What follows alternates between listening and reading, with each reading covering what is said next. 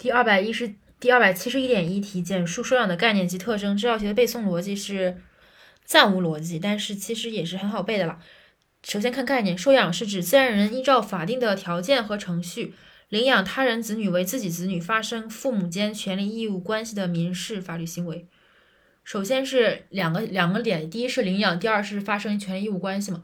然后第一是强调的是依照法定的条件和程序，因为收养是有条件的，是有程序的，所以概念是收养是指自然人依照法定的条件和程序，收养他人、领养他人子女为自己的子女，并发生父女呃父母子女之间的权利义务关系的民事法律行为。收养是一种民事法律行为。